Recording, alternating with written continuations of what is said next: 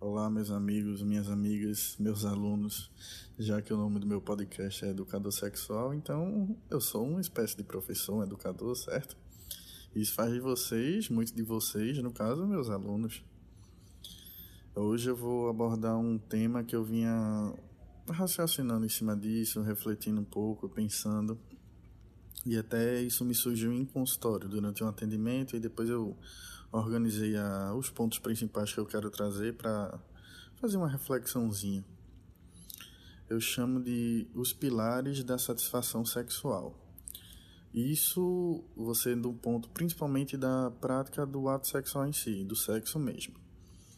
E aí nós temos muitas vezes pessoas que têm uma vida sexual boa ou ruim, ou acham que falta alguma coisa, não sabem dizer o que, e tem a questão de você ver que a pessoa se empenha naquilo ou conversa sobre e tal, mas sempre falta alguma coisa. Ou tem umas pessoas que não conseguem assistir uma, a, a, alcançar uma satisfação plena. E eu raciocinando em cima disso, eu trouxe aqui três, três pilares que eu considero uh, até então o, os básicos, os fundamentos da questão da satisfação sexual completa.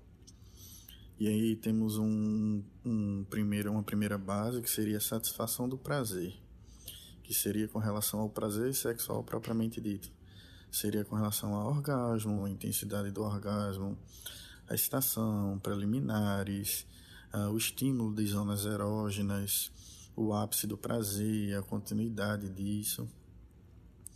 E outro ponto nós temos a satisfação emocional seria de certa forma um pós-coito, seria aquela uh, dormir abraçado depois, deitar no peito do homem, enfim, o carinho, a atenção que você dá à pessoa, a outra pessoa que se sente cuidada, sente que recebe atenção, é aquela troca legal que vai trazer essa satisfação emocional da prática sexual, a prática do sexo. E no último ponto, eu teria o que eu chamo de talvez até a questão mais complicada, por não existir um, ah, uma reflexão ideal sobre isso. As pessoas não, não dividem dessa forma, não sabem nem que esse tipo de coisa existe e, obviamente, eles não vão conseguir raciocinar em cima disso. Por isso que eu trouxe a questão de você ficar com aquela sensação de que falta algo e você não sabe dizer o que. E esse último ponto eu trago aqui a satisfação erótica. O que seria essa satisfação erótica? É a questão de você brincar com o elemento da excitação. Brincar com fantasias, a questão de provocar o outro. Você sabe o que excita o outro, o que deixa ele com vontade, o que dá tesão. Você fazer brincadeiras, fazer jogos, provocações, seja tanto no ambiente é, de casa como no ambiente externo, claro que respeitando as normas de convívio social. Ninguém aqui vai ser pego no meio da rua fazendo nada que seja considerado atentado ao pudor. Isso é um problema que eu creio que vocês não precisam arrumar. Mas aí nós temos brincadeiras, tem, por exemplo, artigos de sex shop, tem dados, tem prendas eróticas. O casal pode fazer, por exemplo, um tipo de de desafio. Uh, se você não fizer isso, você vai ter que me obedecer nas duas próximas práticas sexuais. Você vai ser uh, o meu servo, digamos assim.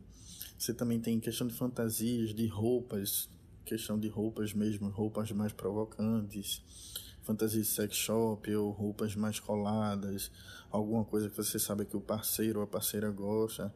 E a questão de você brincar com esse elemento erótico especificamente. Que muitas vezes acredito que um dos maiores problemas é as pessoas deixarem muito a questão sexual para um ponto instintivo. Que você pode colocar a questão do desejo sexual como necessidades básicas do indivíduo. Por exemplo, igual a fome.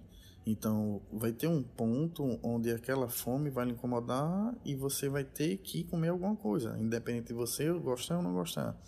Da mesma forma, a questão sexual. Se você não sabe elaborar bem a sua sexualidade, planejar suas práticas e o que fazer, você vai ficar muito preso a o que o corpo pede.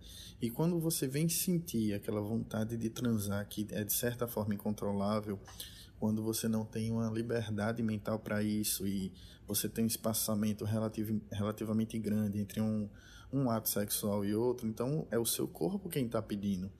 Porque uh, o sistema sexual, o sistema reprodutor, ele precisa estar em funcionamento. E uma das grandes funções, até principalmente na mulher, é, do, dos órgãos genitais é dar prazer ao dono, dar, trazer satisfação sexual e o orgasmo. E tanto é que existe a masturbação. A masturbação é uma forma de você estimular aquele sistema que você, você não estimula somente para a reprodução, você estimula o funcionamento. Um exemplo disso a gente tem, por exemplo, que homens que não se masturbam e não transam, não fazem nada, eles têm é, relatado cientificamente com estudos é, ejaculação precoce, dificuldade de ereção, diminuição de pênis, diminuição de tônus muscular na região que é responsável pela ereção, pelo orgasmo. Por quê? Porque ele não utiliza e aquilo vai de certa forma atrofiando. Esse é um dos pontos pela qual é importante a masturbação. E aí, quando você não tem a liberdade de se excitar e de trabalhar os conteúdos eróticos, você fica muito preso ao que o corpo pede, ao instintivo. Isso não é uma coisa ruim, na verdade, você deve escolher todas as formas e praticar elas sempre que possível, sempre que cabível. Você não pode ficar assim a, ao léu, ficar ah, numa questão muito animalesca e é, não ouvir o que seu corpo tem a dizer. Você só responde a, a forma que seu corpo vai ficando, vai retendo aquela energia e ela vai precisar ser colocada para fora de uma forma ou de outra. E aí é melhor que você tenha controle do que você está fazendo. E consiga, com isso, aumentar a sua intensidade de prazer, aumentar a quantidade de prazer, aumentar o controle e se descobrindo e se desenvolvendo como pessoa, como indivíduo, como casal e a sexualidade de todos. Espero que tenha valido a reflexão. Um abraço.